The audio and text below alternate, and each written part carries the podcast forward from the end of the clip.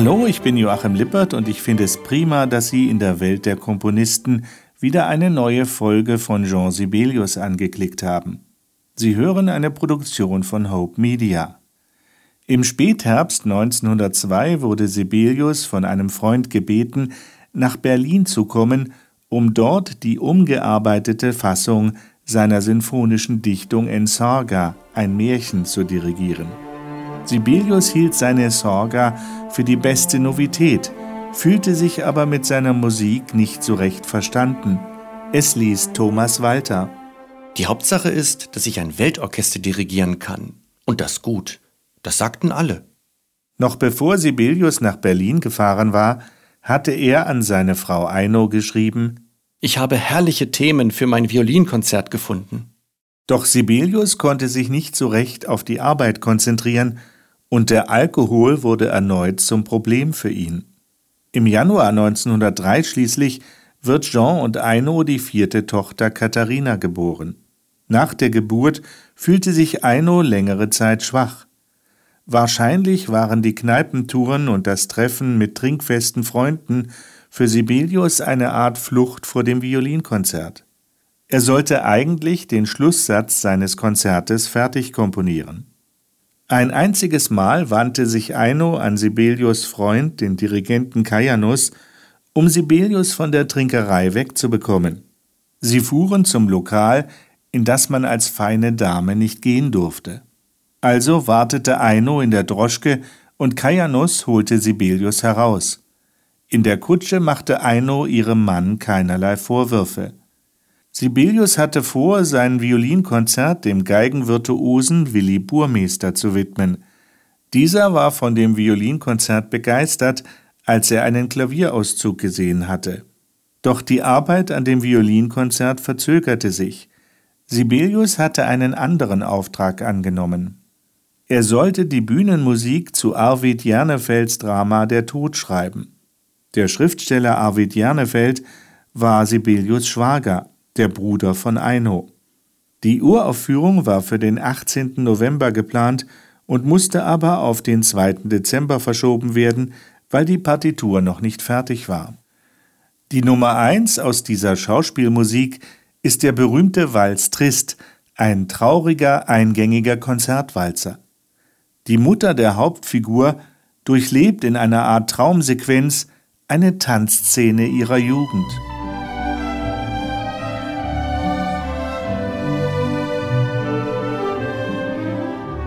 Der Tanz wird immer wilder.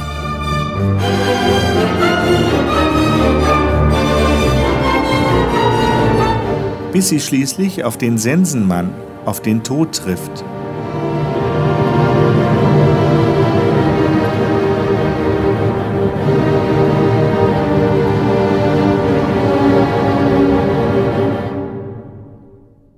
Der traurige Walzer Walz Trist gehörte schon bald zu den meistaufgeführten Orchesterstücken von Jean Sibelius. Es gibt auch eine Version für Klavier und Cello oder eine vierhändige Klavierversion. Natürlich gibt es auch eine Solo-Klavierversion.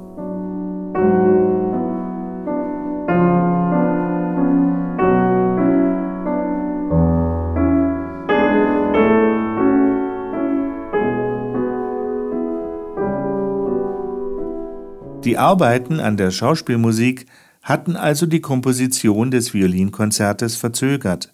Kurz vor Weihnachten schrieb Sibelius an seinen Förderer Axel Karpelan Das Violinkonzert ist fertig. Zwei Sätze bereits instrumentiert. Fange mit der Instrumentation des letzten Satzes an. Es ist jetzt fünf Uhr morgens und die Augen wollen zufallen. Am 16. Januar 1904 schildert Sibelius Frau Eino Axel Karpelan in einem Brief, welche Atmosphäre zu Hause herrschte in den Wochen vor der Uraufführung. Es liest Maren Christiane Schmidt-Kielmann. Das Konzert soll am 8. Februar stattfinden. Er ist die ganze Nacht auf. Sein Spiel ist wunderbar. Er schafft es nicht, sich von den faszinierenden Tönen zu lösen. Sein Einfallsreichtum ist schier unerschöpflich, und alle Themen sind es wert, entwickelt zu werden. Ich habe es genossen, aber ich habe auch gelitten. Verstehst du, Axel?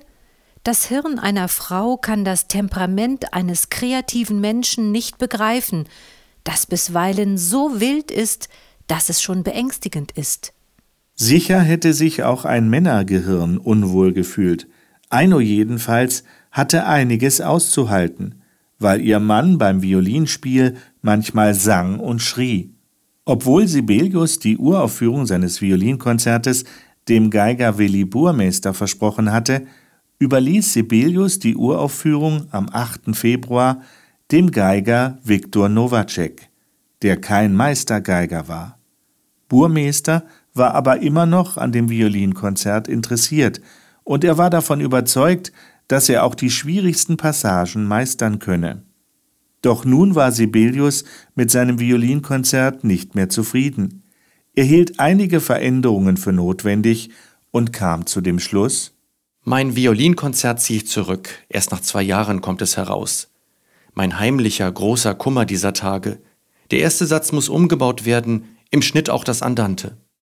Wer sich dafür interessiert, für Spezialisten sozusagen, gibt es eine Aufnahme des Violinkonzertes von 1991 in der Fassung der Urfassung von 1903 zusammen mit der weltbekannten zweiten Fassung von 1905.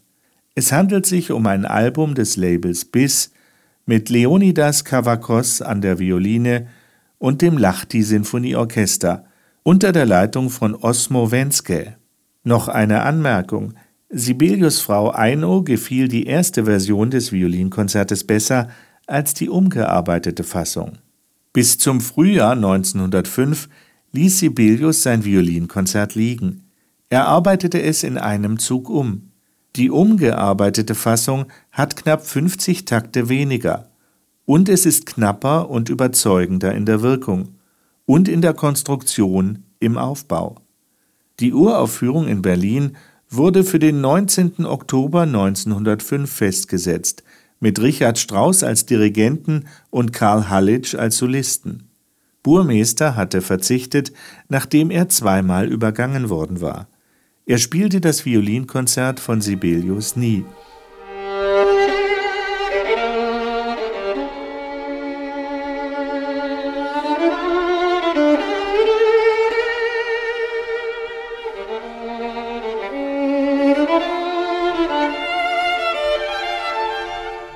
Sibelius fühlte sich als Geiger und er gab dem Solisten seines Violinkonzertes alle Möglichkeiten, seine virtuosen Träume auszuleben. Andererseits gibt Sibelius dem Orchester mehr wichtiges musikalisches Material als bei anderen Violinkonzerten üblich. Trotzdem wird der Solist nie vom Orchester verdeckt. Aber der Solist mit allen Fähigkeiten ist gefordert. Alles, was die Violine hergibt, wird in allen Tonlagen benötigt. Der erste Satz beginnt mit der einsamen Violine über dem Tremolo des Streichorchesters, ein einzigartiger Beginn.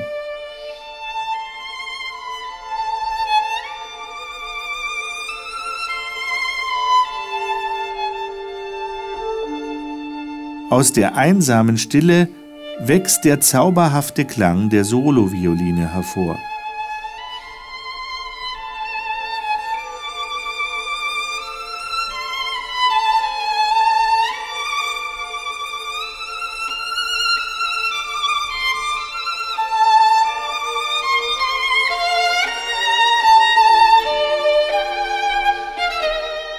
Und aus typischen Sibelius-Triolen entstehen virtuose Elemente.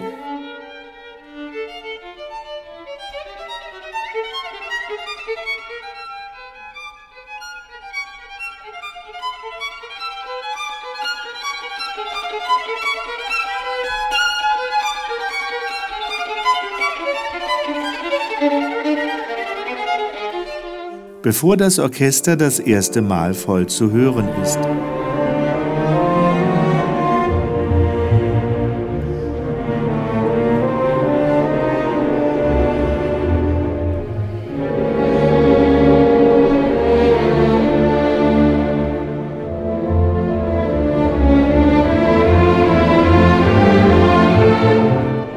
Es folgt ein Zwischenspiel, in dem Fagotte und Klarinetten das zweite Thema ankündigen, das die Violine schmachtend übernimmt.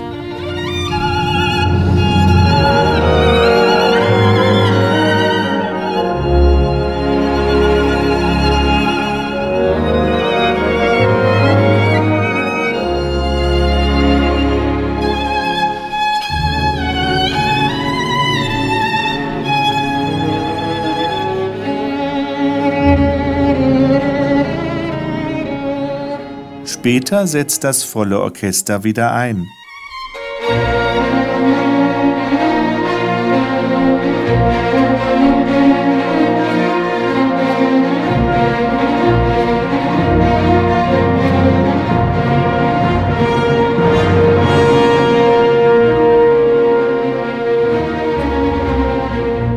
Schließlich beginnen die Flöten direkt mit dem Schlussthema.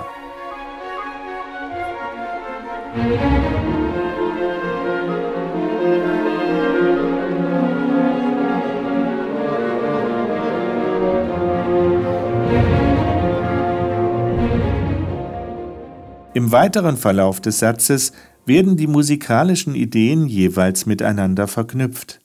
Mendelssohn hatte die Kadenz, den Soloteil im Konzert, in die Mitte des Satzes gestellt. Hier ist der prachtvolle Soloteil die Durchführung des Themas.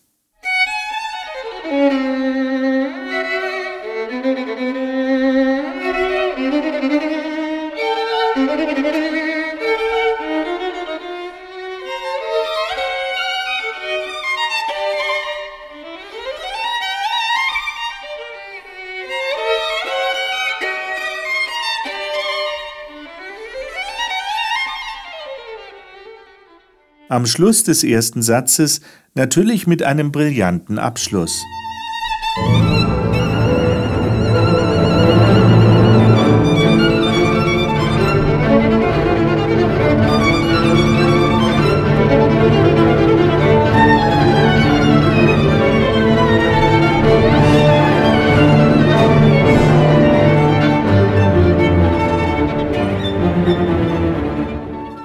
Der zweite Satz von Sibelius Violinkonzert wurde von den Kritikern als Perle unvergleichlicher Schönheit gepriesen. Über den Klarinetten und Oboen erhebt sich ein langer Melodienbogen der Violine.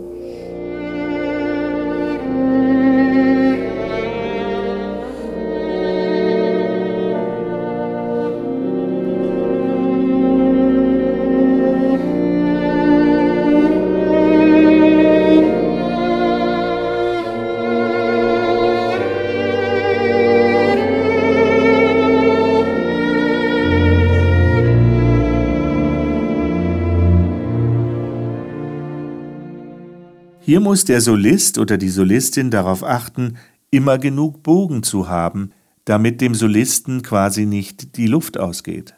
Dafür muss quasi jede mögliche Atempause genutzt werden. In der zweiten Hälfte des zweiten Satzes wird die Violine leidenschaftlicher.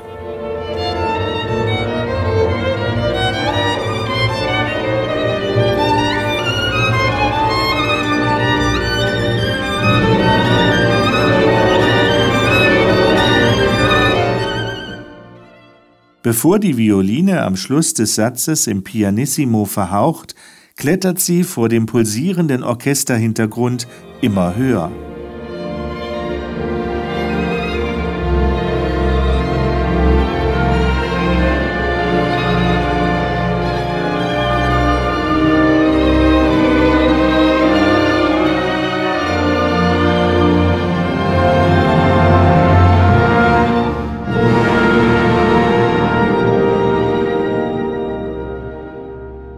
Der dritte Satz von Sibelius Violinkonzert zeigt sich ruhelos.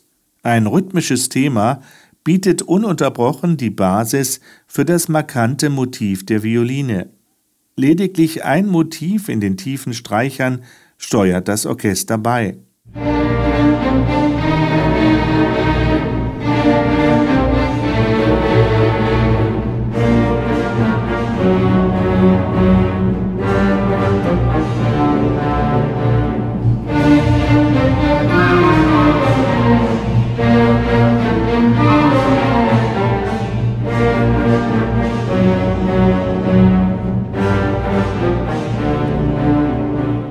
Das Violinkonzert von Jean Sibelius ist das am meisten aufgeführte Violinkonzert des 20. Jahrhunderts. Und natürlich gibt es unzählige Aufnahmen dieses Konzertes. Nach der Uraufführung der zweiten Fassung des Violinkonzertes durch Karl Halitsch war die Kritik noch verhalten. Einen internationalen Durchbruch erzielte das Violinkonzert erst in der Interpretation von Sascha Heifetz, auch wegen der Schallplattenaufnahme aus den 1930er Jahren. Legendär ist die Aufnahme des russischen Geigers David Oistrach mit dem Philadelphia Orchestra unter Eugene Ormandy. Ich habe für diesen Podcast die Aufnahme des jungen armenischen Geigers Sergei Tschatschadrian verwendet, mit den Warschauer Sinfonikern unter der Leitung des französischen Dirigenten Emmanuel Krivin. Sehr von den Kritikern als unglaublich ans Herz gehende Aufnahme wird die georgische Violinistin Lisa Bartaschwili gelobt. Sie ist quasi mit Sibelius Violinkonzert aufgewachsen und hatte mit 16 Jahren den Sibelius-Wettbewerb gewonnen. Auf dem Sibelius-Album von Lisa Bartaschwili findet sich auch das Violinkonzert des zeitgenössischen finnischen Komponisten Magnus Lindberg. Beide Konzerte mit dem finnischen Radiosinfonieorchester unter der Leitung von Sakari Oramo. Lisa Bataschwili lebt übrigens mit ihrer Familie in Deutschland. Von ihr gibt es übrigens auch eine neuere Aufnahme von Sibelius Violinkonzert von 2016, zusammen mit dem Violinkonzert von Tschaikowski, mit der Staatskapelle Berlin unter der Leitung von Daniel Barenboim.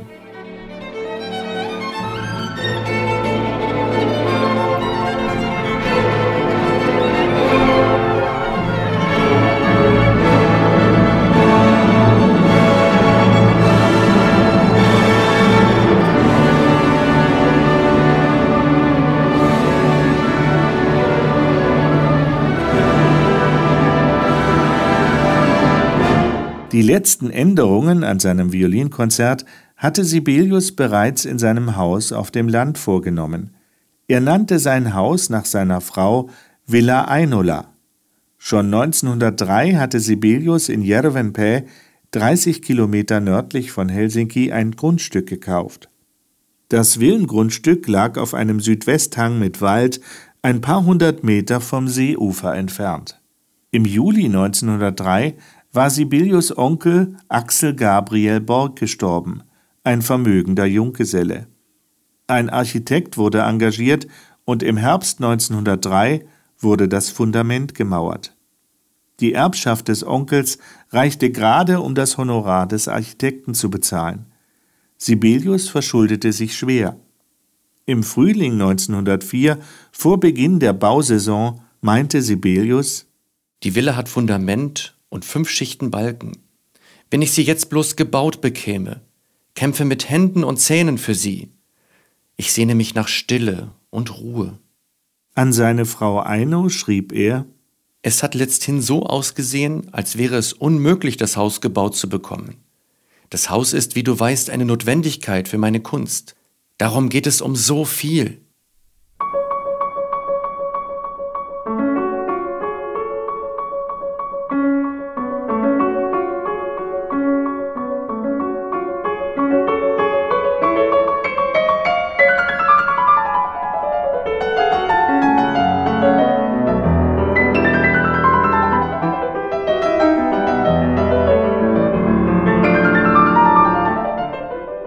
Anfang Januar 1905 macht sich Sibelius auf zu einer Konzertreise nach Berlin. Er schreibt Eino: Bald kommt der Friseur. Um halb neun trete ich auf. Mein alter Frack ist aufgemöbelt. Adieu jetzt, mein liebstes Wesen auf der Welt. Adieu. Sibelius führt in Berlin seine zweite Sinfonie auf. Das Stück ist so erfolgreich, dass Sibelius ins Philosophieren gerät. Ich habe philosophiert und bin zu dem Schluss gekommen, dass jetzt der letzte Augenblick ist, wo ich noch etwas richtig Großes anfangen und groß werden kann. Die erste Jugend ist ja vorbei. Ich muss lernen, trotz meiner 39 Jahre zu arbeiten. Und ich will, dass diese Arbeit geschätzt wird, sodass ich ökonomisch unabhängig werde. Ich habe in dieser Hinsicht jetzt, nach diesem Auftritt, so gute Zukunftsaussichten wie nur möglich. Jetzt gilt es nicht nachzugeben, sondern drauf loszugehen. Und du, Eino, mein Engel, wirst sehen. Schau, wir müssen im Leben eine solche Stellung erreichen, dass wir froh sein können. Ich weiß nicht, ob du mich jetzt verstehst. Dann kommen Themen, Inspiration und so weiter.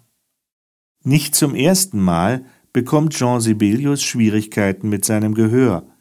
Er sucht eine Klinik auf, doch die Beschwerden sind nur vorübergehend. Sibelius schreibt seinem Gönner Axel Kapellan Meine Ohren sind wieder gut, Gottlob. Meine dritte Sinfonie habe ich angefangen. Neue Lieder habe ich. Arbeite gerade an einer Klaviersache in drei Sätzen. Dürfte sie übermorgen fertig haben. Neue Pläne habe ich im Übrigen. Natürlich habe ich es nicht sein lassen, fürs Theater zu komponieren. Meine alte Unsitte. Peleas und Melisande. Unser neues Heim wird diese Woche fertig. Du musst kommen und es sehen. Aber trotz allem gibt es doch so viel Dur im Leben. Die dritte geht in C-Dur. Im Januar 1905 kommt Sibelius mit seinen Arbeiten für die Bühnenmusik Peleas und Melisande voran. Er schreibt Eino Ich habe den ganzen Tag an Peleas gearbeitet. Ich gedenke gleichzeitig einen passablen Klavierauszug zu machen, und das braucht Zeit. Es war schwer zu lernen, wieder mit dem Kopf, ohne Klavier zu arbeiten, so dass aus dem Ganzen etwas wird. Aber es wird mir gelingen.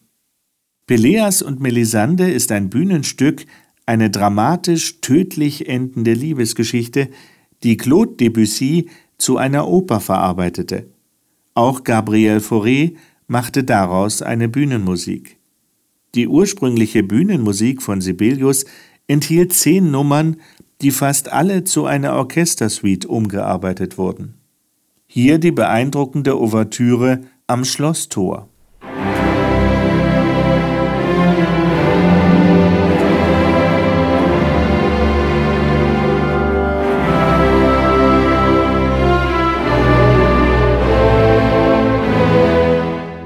Oder märchenhaft am Wunderborn im Park.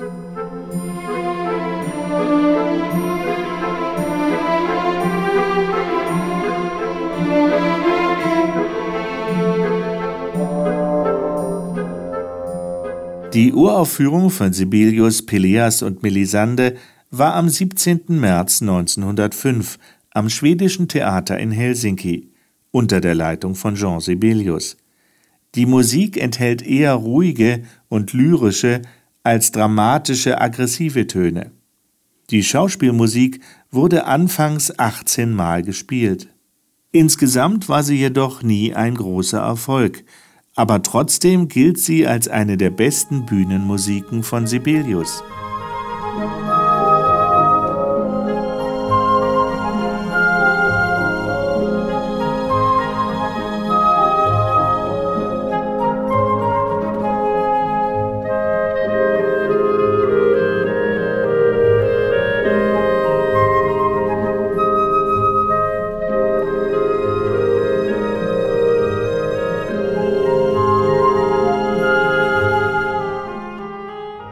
Zwischen 1905 und 1909 reist Sibelius dreimal nach England. Er wird schon bald einer der beliebtesten Komponisten im Land. Sibelius ganz eigene Art zu komponieren wurde in England vorbehaltlos angenommen. Es wurde mit Interesse beobachtet, wie er die Musiktradition modern weiterentwickelte, ohne dass deutsche Kritiker arrogant die Nase rümpften.